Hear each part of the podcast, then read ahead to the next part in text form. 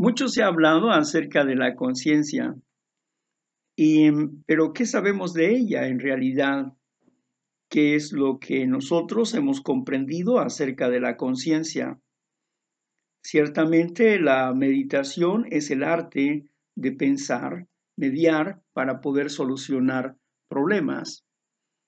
Pero, ¿qué podemos decir acerca de la conciencia? En el hebreo, en la palabra hebreo, en el en los libros hebreos no viene ninguna palabra acerca de la conciencia.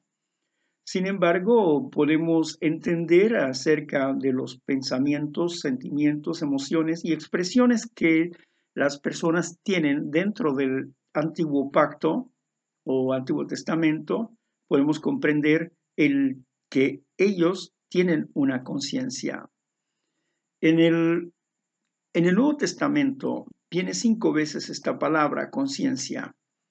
La palabra se traduce del griego sineises, sineidesis, sineidesis, ¿verdad? Y esta palabra, conocimiento, significa conocimiento, de modo que significa co-conocimiento o conocimiento de uno mismo. Esto significa la palabra conciencia conocimiento de uno mismo. Conciencia es la capacidad de la persona de mirarse a sí mismo y de enjuiciarse, de darse testimonio a sí mismo. El apóstol Pablo expresa el, funcionamiento de su conciencia de la siguiente manera. Mi conciencia da testimonio conmigo con mi Espíritu Santo. ¿Verdad? Romanos 9.1. Vamos a ir directamente al texto. Digo la verdad en Cristo, no miento, y mi conciencia da testimonio en mi Espíritu Santo, en el Espíritu Santo. Mi conciencia da testimonio conmigo en el Espíritu Santo. ¿Verdad? Entonces, mm, Pablo decía que su conciencia, eh, su espíritu, daban un testimonio en unión con el, Espíritu de Dios. Daba testimonio su conciencia. Es un testimonio personal. Em, la conciencia es inherente al ser humano Quiere decir que la conciencia nace, es parte del ser humano, es inherente al ser humano. Dios la hizo parte de la persona, es, una, es un sentido interno de lo correcto y lo incorrecto. Es un sentido que excusa o acusa al individuo. Siendo así, la conciencia dicta juicios. Los pensamientos y las acciones, las creencias y las reglas que, que el estudio y la experiencia imparten en la mente humana. También puede educarla. La conciencia también se puede educar. La conciencia compara este conocimiento con la acción de que se, que se emprende o que se, o que se piensa emprender. O sea que la conciencia planea o plantea la acción que se está laborando, la va valorando y también esta conciencia piensa piensa y da una advertencia, es decir, está mm, ahí para darnos una sugerencia con respecto a alguna situación que está aconteciendo con nuestro ser. Y da una advertencia cuando las normas de la persona entran en conflicto con la acción que piensa llevar a cabo. Cuando la conciencia está actualizada de acuerdo a la moral, porque recuerden ustedes que hay dos tipos de moral, la moral humana y la moral de Dios. La moral de Dios es absoluta y la moral humana es relativa. La vez pasada explicaba lo, lo que es lo relativo, ¿verdad? Lo relativo es entre lo blanco y lo negro y que hace, forma colores grises. Eso es relativo, los grises son relativos. En Dios no hay relativos, o eres frío o eres caliente, o es sí o es no, o haces el bien o no lo haces. Sin embargo, en, en nuestra vida común existe mucho la situación de lo relativo. Y el común denominador de las personas piensan o tienen una conciencia relativa. No tienen una conciencia absoluta, sino tienen una conciencia relativa. El cristiano, en su formación de la conciencia, tiene que tener una conciencia absoluta. Es decir, tiene que entender que una obediencia es total o no es obediencia. No se pueden a medias tintas, como que medio voy a mentir. No, no hay mentiras blancas y negras, grises. No, la mentira es mentira y dice Dios, no mentirás. Así, así de claro es Dios. Matar es matar. Aunque sea en defensa propia, es matar. Matar es matar. Y dice, no matarás. Ese es el mandamiento, no matarás. Mm, así que con Dios no se anda con medias cosas. Él, él es inmutable, Él no varía. Él, las cosas dice, esto es así. Y así debe de ser. Por eso, para nosotros es imposible guardar la ley de Dios. O sea, es imposible practicar los mandamientos de Dios para nosotros. Como humanos, no podemos y Dios lo sabe. Por eso Él nos da de su Santo Espíritu, porque bajo el poder de su Espíritu nosotros sí podemos guardar sus mandamientos, obedecer sus mandamientos. Sin su poder no podemos. Romanos 8:9 nos dice que el que no tiene el Espíritu de Cristo no es de Él. Es decir, no tiene el poder de Jesús.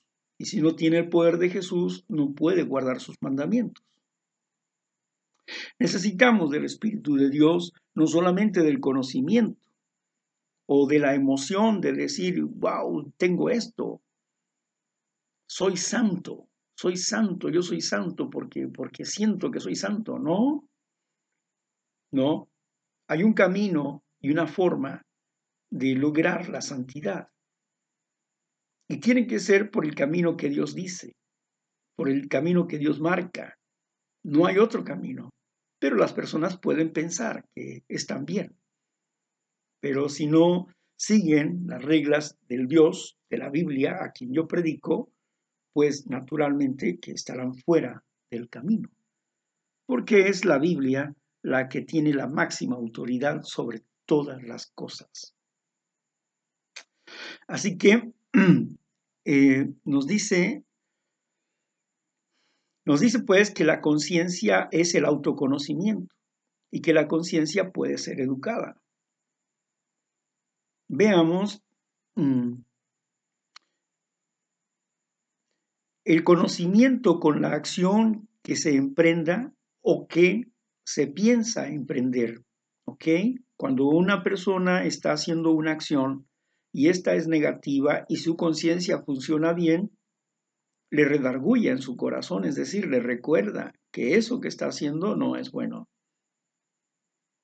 Cuando la persona tiene bien la conciencia, mire usted, haga de cuenta que usted tiene un auto y en el auto está un foco donde habla acerca de la temperatura o del aceite y usted va manejando y ese foquito empieza a prenderse y le está diciendo, mire, el aceite ya está muy bajo, necesita ponerle aceite. Si usted no obedece al foquito, su carro se va a dañar necesita pararse y ponerle aceite lo más pronto posible. Asimismo, eh, sucede cuando la conciencia está bien. Pero si el sensor del aceite no está conectado, usted puede viajar con su auto como si estuviera bien todo. Y no se prende el foquito del aceite y entonces su auto se desviela. ¿Por qué? Porque su conciencia no está educada. Todos los foquitos del auto, digamos que son advertencias de una conciencia. Por eso todos los sensores deben de estar bien conectados. Nosotros necesitamos educar a nuestra conciencia para que nos advierta sobre alguna situación o algún problema. Si no educamos a nuestra conciencia, si no le ponemos los, el, el aspecto moral de Dios, el aspecto moral que no es el relativo, ¿sí? Porque podemos decir, bueno, pues todos los caminos llevan a Dios, hermano. Bueno, usted lo piensa así, pero Jesús dijo, solamente existe un camino. Y yo soy el camino, soy la verdad y soy la vida. Jesús no dijo, hay muchos caminos. No dijo así. Dijo, solamente existe un camino que lleva a la vida eterna. No dijo, hay dos o tres. Usted puede pensar relativamente así. Esa es la moral del mundo. Es como piensa el mundo, pero no es como piensa Dios. Dios es estricto y dice, este es el camino que lleva a la vida. Por eso nos dijo en su palabra, nos dijo, he puesto delante de ti un camino angosto y un camino ancho. El camino angosto te lleva a la vida, el ancho te lleva a la destrucción. Escoge pues el camino de la vida. Entonces, no está diciendo que hay muchos caminos. ¿Se da cuenta? Está diciendo, hay dos caminos. Uno que te lleva a la destrucción, a la muerte, y el camino angosto. Hay una sola puerta, y esa puerta es Cristo Jesús. No hay otra puerta, hay un solo pastor, y ese pastor es Jesús. Yo soy el buen pastor, dijo Jesús. Él es el buen pastor. Entonces, necesitamos poner, educar nuestra conciencia para que funcione correctamente, para que nos diga eso no debes de hacerlo. La conciencia compara a este conocimiento con la acción que se emprende en lo que se piensa o en lo que se piensa hacer y da una advertencia cuando las normas de la persona entran en conflicto con la acción que piensa llevar a cabo. Si una persona piensa tomar algo que no es suyo, pero tiene una conciencia cristiana, la conciencia le va a decir que no lo haga. Y ella podrá pensar, pero es que tengo hambre, pues pide, ¿no? Pide. No robes, pide.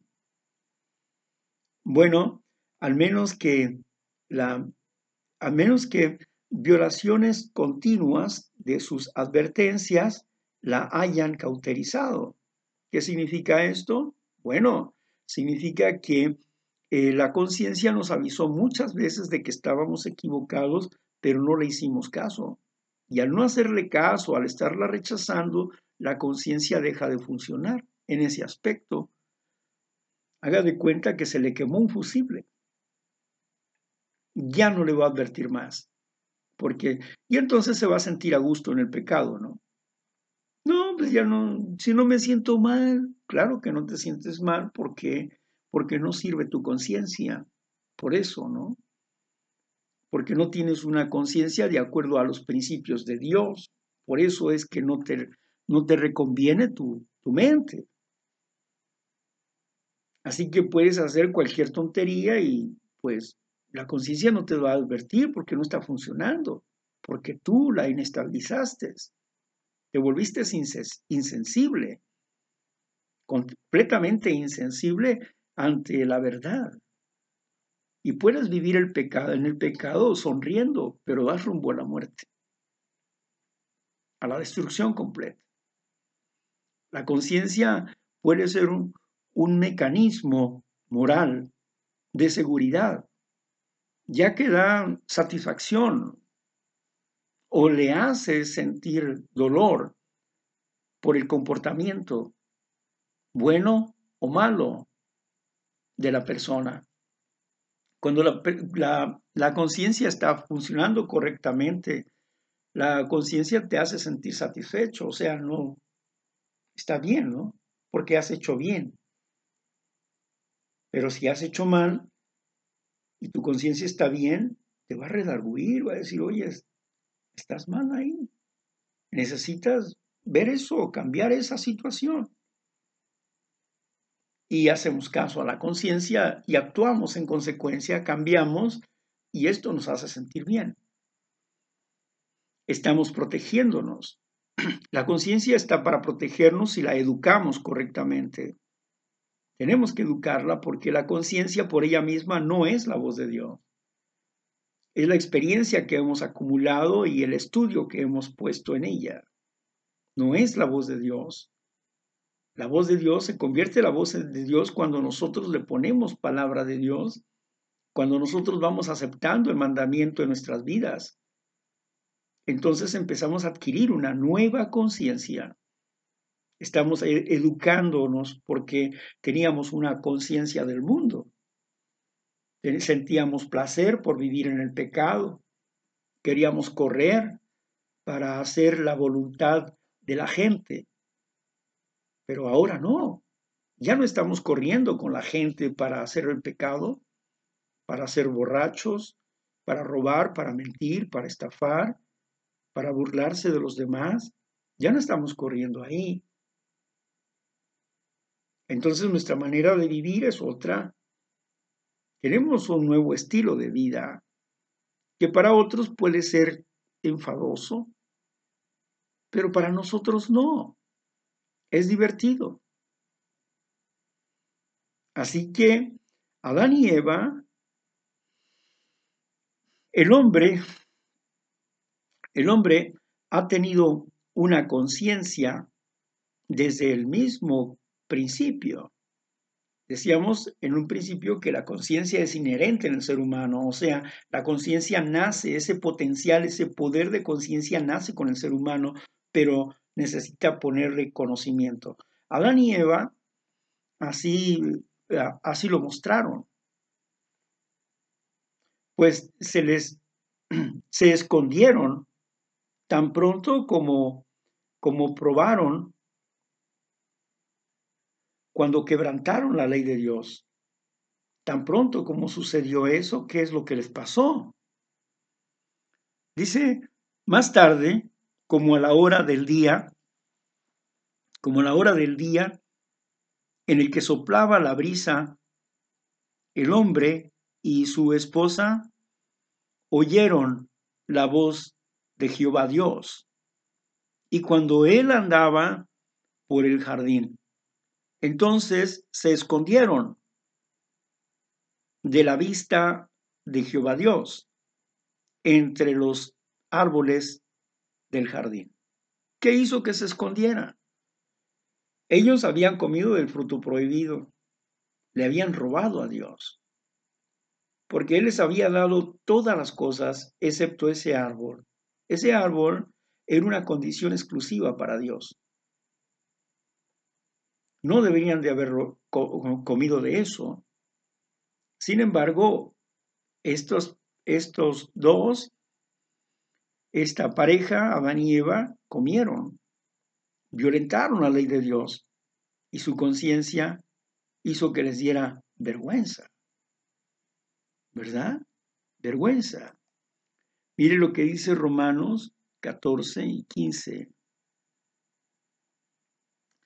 Porque siempre que los de las naciones no tienen ley, hacen por naturaleza cosas de la ley. Estos, aunque no tienen ley, son una ley para ellos mismos. Son los mismos que demuestran que La sustancia de la ley está escrita en sus corazones, mientras su conciencia da testimonio con ellos y entre sus propios pensamientos. ¿Sí? Enseñándoles son una ley para ellos mismos. Ellos mismos demuestran que la esencia de la ley está inscrita en sus corazones, a la vez que su conciencia da testimonio con ellos, y ellos son acusados o incluso disculpados por sus propios pensamientos. ¿Se da cuenta? La acción de la conciencia, como dice Pablo. Pablo dice que los pensamientos del hombre, que el hombre hace un juicio sobre él mismo y que él se disculpa a sí mismo o bien se premia a sí mismo. Pero también está hablando de una persona que está fuera de las reglas de Dios, pero que de alguna forma se sujeta a la ley de Dios porque de alguna forma la, la conoce. Y esta persona que se sujeta a la ley de Dios, ellos en ellos mismos tienen un juicio para ellos mismos se dan cuenta de que están haciendo bien o que están haciendo mal. Entonces sus conciencias les avisan qué es lo bueno y qué es lo malo de acuerdo a cómo ellos comprenden las cosas. Así que su conciencia, o sea, su autoconocimiento, da testimonio acerca de ellos mismos. Comenta Pablo en este aspecto de la conciencia. Así que conciencia significa conocimiento de uno mismo, co-conocimiento, que significa autoconocimiento. De eso significa autoconocimiento. Es muy interesante. Los pasos de recuperación, estamos en un grupo de autoayuda. ¿Y qué significa esto? Que nos estamos ayudando a nosotros mismos, cuando trabajamos con los pasos de la recuperación, con la palabra de Dios, estamos formando una conciencia moral. Estamos teniendo una conciencia moral. Estamos autoeducándonos en base a una conciencia moral. Es muy interesante porque estamos adquiriendo herramientas que nos van a ayudar a vivir en paz, en paz. Bueno, ah, seguimos con este análisis. Muy bien, gloria a Dios. Em, es así como, como se manifiesta la conciencia en la mayor parte de las personas. Eso es lo que debemos entender. No debemos equivocarnos que la conciencia es la voz de Dios no es la voz de Dios. La conciencia es lo que nosotros grabamos. Podemos heredar unas tendencias, pero no es la voz de Dios. Se convierte en la voz de Dios cuando nosotros ponemos la voz de Dios en ella, en la conciencia. ¿Cómo ponemos la voz de Dios? Cuando aprendemos sus mandamientos y luego intentamos practicarlos. Cuando aprendemos a no robar, a no mentir, a no cometer adulterio. Cuando aprendemos estas cosas, entonces nuestra conciencia funciona bien. Cuando aprendemos a no ser fornicarios, a no ser borrachos, aprendemos a no hacer las cosas que destruyen. Y la conciencia trabaja a nuestro favor. Tenemos armonía y tenemos paz. ¿Por qué? porque andamos dentro del camino de la moral, de la moral absoluta, de la moral de Dios. Entre sus propios pensamientos están siendo acusados o hasta excusados Por lo tanto, se puede ver que la facultad de la conciencia no se había perdido, ni siquiera entre los creyentes. Esta facultad pasó de Adán y Eva y a toda la humanidad. Si Adán tenía conciencia, quiere decir que nosotros también heredamos una conciencia. Pero una conciencia es un instrumento. Acuérdese de eso, es una herramienta. Digamos que usted va al mercado y usted compra una, una memoria, una USB. Usted agarra su memoria, la lleva al computador y se la pone. Y usted va a grabar en esa memoria todo lo que usted quiera grabar. Y, esa memoria, esa memoria de esa USB, eh, bueno, usted la puede conectar a la computadora y puede ayudarle. Si está dentro del programa, puede ayudarle para corregir ciertas cosas, porque es parte de eso. Pero todo lo que usted grabó en, esta en esta USB puede ser parte de una conciencia. Así es que nosotros tenemos en nuestra conciencia el aprendizaje que hemos traído de niños y la conciencia puede estar equivocada. Porque, como dijo Isaías, hay de aquellos que a lo bueno llaman malo y a lo malo bueno.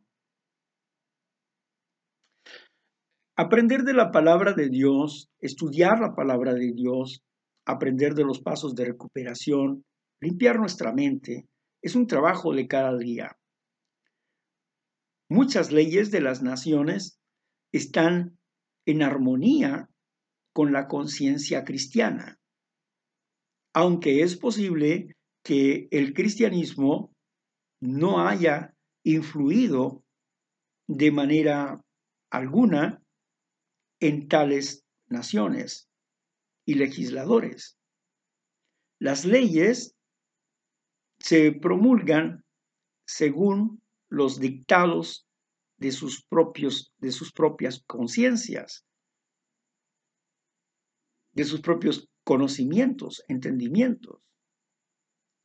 Todas las personas tienen la facultad de tener una conciencia y es esta a la que los cristianos apelarán en su predicación y en su modo de vivir.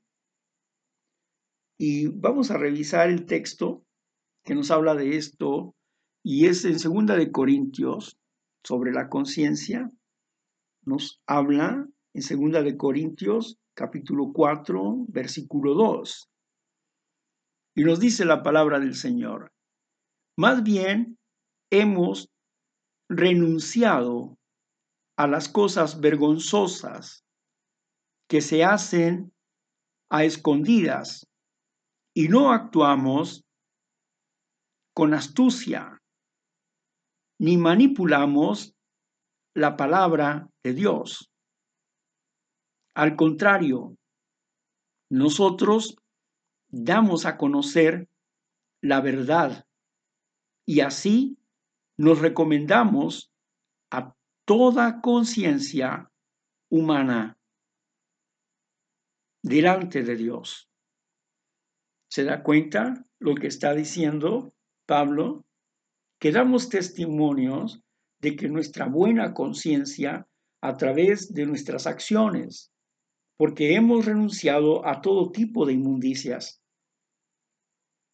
y damos testimonios delante de Dios y delante de los hombres de que estamos limpios, que no estamos actuando con astucia,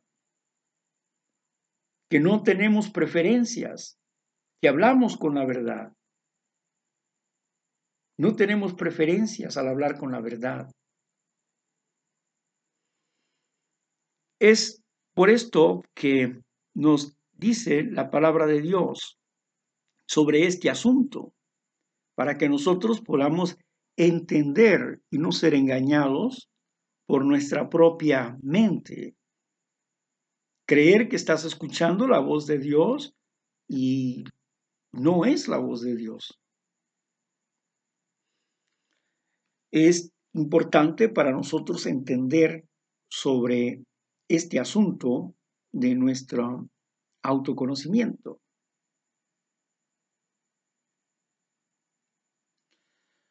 Bueno, eh, hay leyes que el ser humano ha hecho y que están de acuerdo con las cosas de Dios. Aunque es posible que el cristianismo no haya influido en algunas de estas leyes.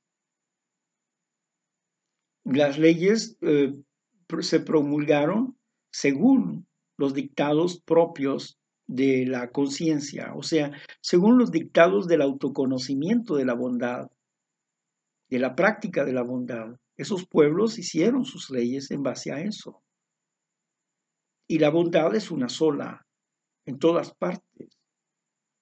El amor es uno solo, en todas partes. No hay dos tipos de amores o tres tipos de amores. El amor es uno solo.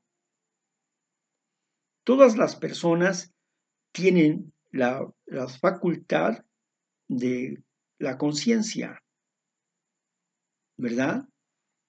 Así que todos nosotros tenemos esta facultad, tenemos este poder de la conciencia y los cristianos, a cristianos, apelamos a nuestra conciencia. Los cristianos apelamos a nuestra conciencia en nuestra predicación y nuestra forma de vivir. Es decir, que a través de la palabra y a través de los hechos demostramos de que realmente somos cristianos.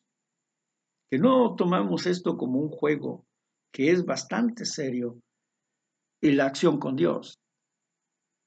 La conciencia puede convertirse en una guía insegura como tal. No podemos guiarnos por la conciencia cuando no está educada la conciencia. Por eso las personas se equivocan. Por ejemplo, una persona dice, bueno, voy a tomar este dinero, al cabo es de mi mamá. Mi mamá me puede perdonar, ¿no? O sea, en otras palabras, no pasa nada si robo a mi madre. Y la persona abusa de su madre. ¿Por qué? Porque tiene una conciencia relajada. No, no tiene una, la conciencia de Dios. No hay un criterio de justicia, de verdadera justicia. Escuchó una excusa para hacer algo que no debe de hacer. De acuerdo a las normas justas, de acuerdo con la verdad. El ambiente, las costumbres, las adoraciones y los hábitos pueden educar erróneamente a la conciencia. Erróneamente, las adoraciones, esos falsos dioses que tiene el ser humano, el poder, el dinero, el prestigio, el sexo y, y otras cosas como imágenes que anteponen ante Dios. Cosas que no le agradan a Dios. Entonces, eh, dice pues que es por eso que podría equivocarse al juzgar correcto o incorrecto en un asunto. Un ejemplo que lo ilustra aparece en mm, aparece en Juan en Juan. Vamos a ver qué es lo que nos dice Juan al respecto. Los van a expulsar de la sinagoga dice. A los cristianos los van a expulsar de los templos. De hecho viene el tiempo en que todo el que los mate creerá que lo estará que estará prestando un servicio sagrado a Dios. ¿Sí? Ya lo han hecho en la historia, ¿verdad? Ya han perseguido a los cristianos y los han matado. En la historia. Y hasta la fecha. Cuando un líder, cuando un líder se demuestra, se muestra que realmente es fiel al principio, no les conviene algunas falsas congregaciones y manda matarlos. Y esas falsas congregaciones están metidas entre la política del mundo y hacen convenios por debajo de la mesa y destruye a la gente. Y por una parte dan su cara bonita y por otra parte dan su cara destructiva. El engaño es, es bien visto. Pero al verdadero cristiano lo, va lo van a perseguir, va a tener persecución, inclusive lo van a matar inocentemente. ¿Por qué? Porque el enemigo que tiene la falsa religión, pues el enemigo no quiere que nosotros entendamos o comprendamos la verdad del Dios Altísimo. Y el mismo enemigo convierte en mártires a aquellos que él mismo mata. Él mata a sus propios hijos y los convierte en mártires. Para tener poder sobre el pueblo. Pero bueno, estamos hablando acerca de la conciencia.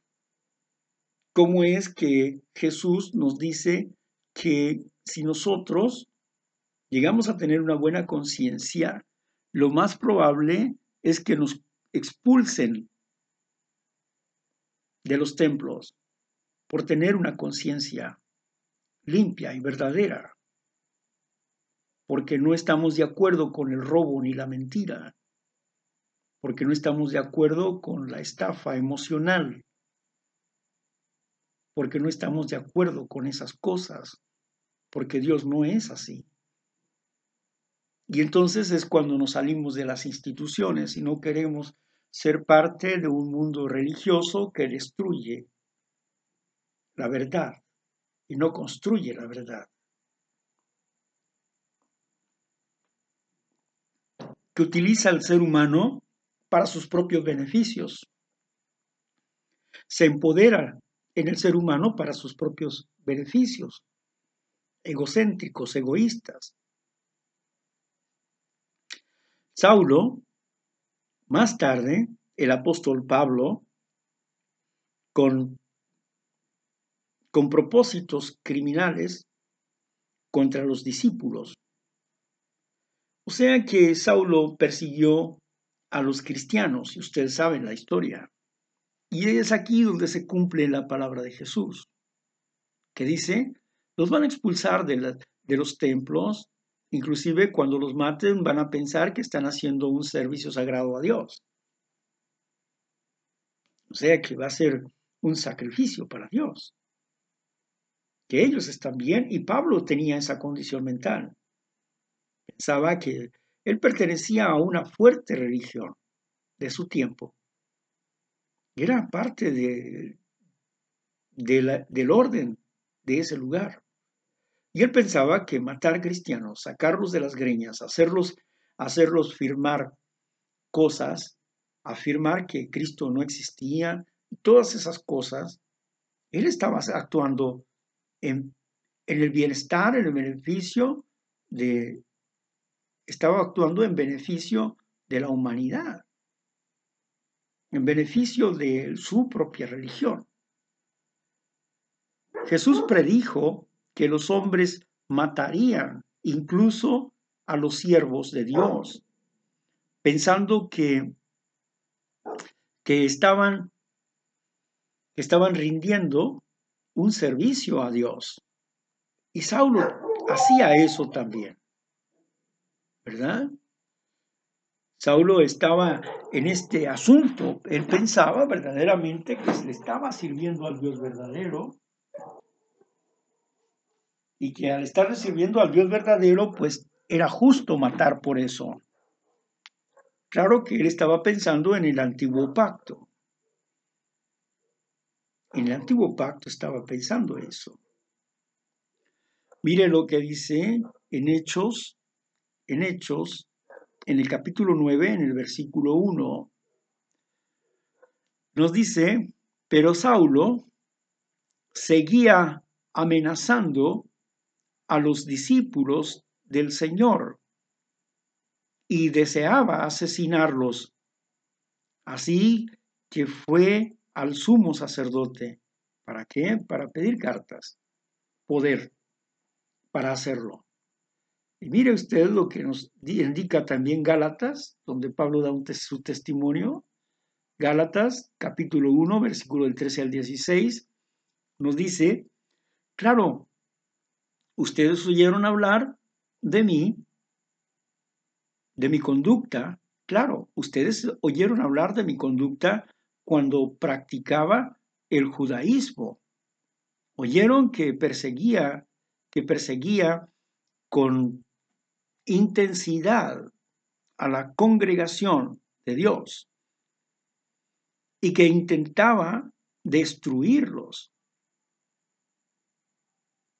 Además, estaba,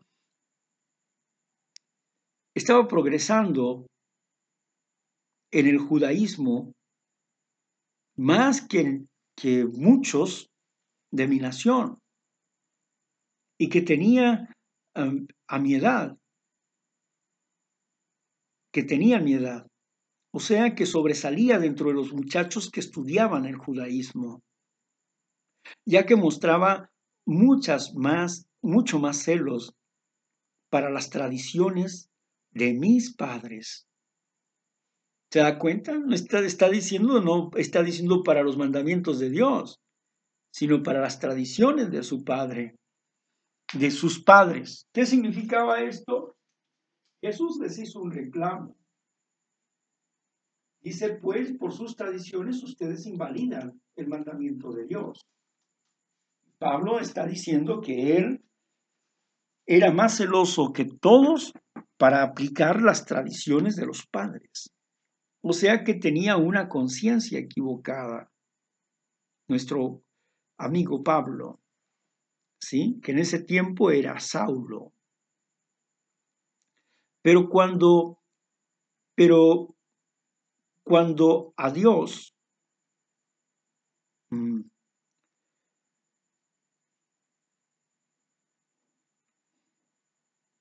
Bueno, pero en cuanto a Dios que causó mi nacimiento y me llamó por medio de su bondad, por medio de su gracia, le pareció bien revelar a su Hijo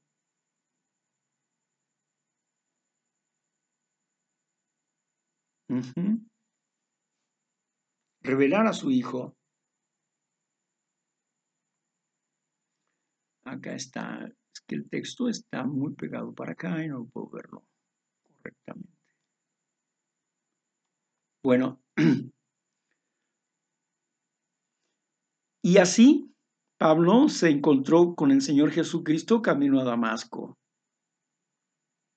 Así que vemos entonces que la conciencia puede estar equivocada. Pablo tenía una conciencia equivocada. Pensaba que le hacía un servicio a Dios matando a los cristianos. Lo cierto es que él tuvo que corregir esa forma de pensar. Tan solo una conciencia educada de manera adecuada por palabras de Dios puede evaluar y rectificar y corregir los asuntos de la vida. ¿Sí?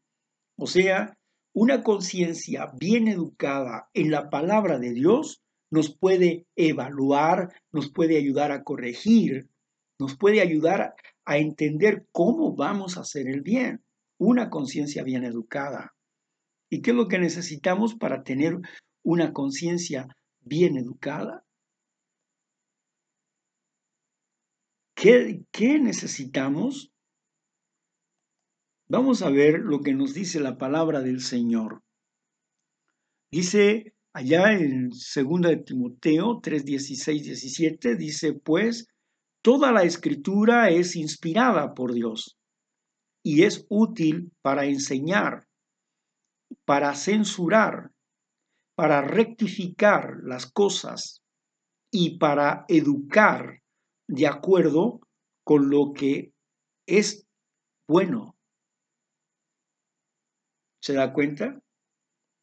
Cuando leemos, cuando estudiamos las, cuando estudiamos las normas de Dios, estas normas rectas, se establecen en nosotros estas normas de Dios en nuestra conciencia. Y es así como nosotros vamos tomando el rumbo del buen camino. Bueno, hasta aquí hicimos un breve análisis acerca de la conciencia. Hay mucho más que decir al respecto, pero vamos a dejar nuestro análisis, nuestra meditación hasta aquí. Gracias, muchas gracias por estar.